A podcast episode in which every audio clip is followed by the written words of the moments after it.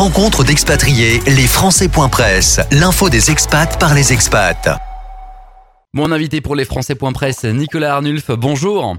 Bonjour Mathieu. Et merci de nous dire un petit mot. Vous êtes élu à Rabat, vous êtes euh, élu à, à l'AFE et vous êtes également conseiller à l'Assemblée euh, des Français de, de, de l'étranger.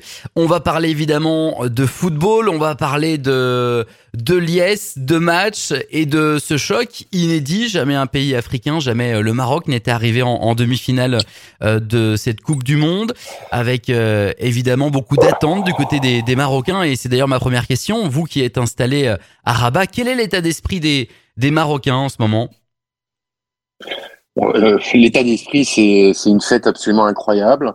Euh, déjà pour le quart de finale, moi j'habite dans un dans un quartier relativement calme euh, de la périphérie de Rabat.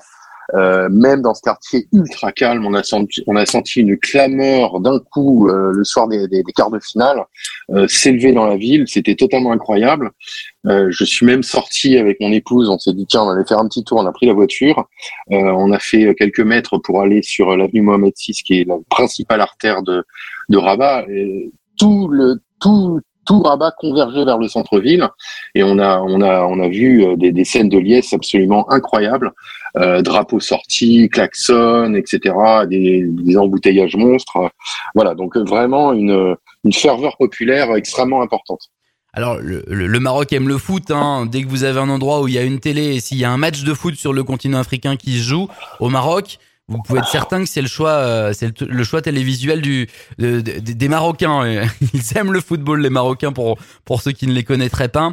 Euh, quel est l'état d'esprit des, des, Français sur place? Parce que les Français aussi adorent le football, champion du monde en titre, euh, évidemment.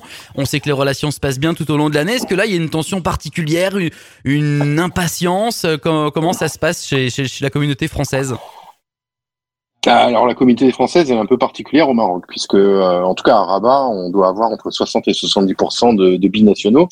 Donc euh, c'est vrai que c'est euh, pour eux, bah, j'aimerais pas être à leur place, parce que comme, disait Jamel Debbouze encore il y a quelques jours, c'est un match où son père joue contre sa mère. Donc pour eux, c'est vraiment délicat. Et souvent, pour, pour, pour ceux avec lesquels je parle, euh, ils disent, euh, ils, ils, bottent en touche en disant que le meilleur gagne. Voilà, donc ça c'est pour euh, pour une, la partie des, des binationaux.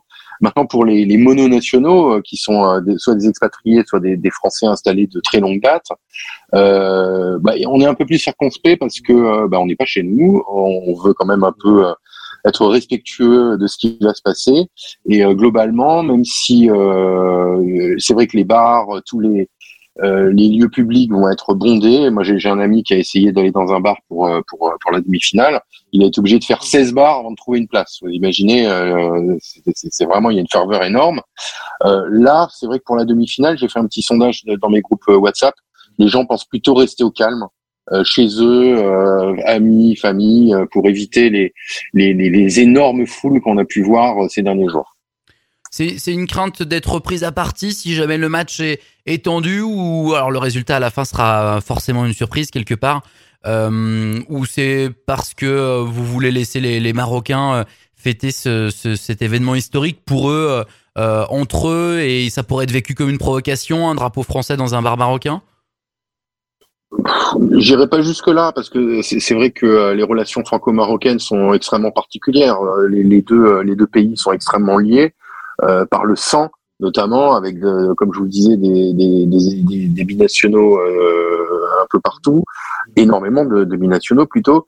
Euh, non, je pense que l'enjeu, c'est effectivement plutôt euh, rester safe. on serait au Maroc, on serait ailleurs, je pense que ça serait la même chose.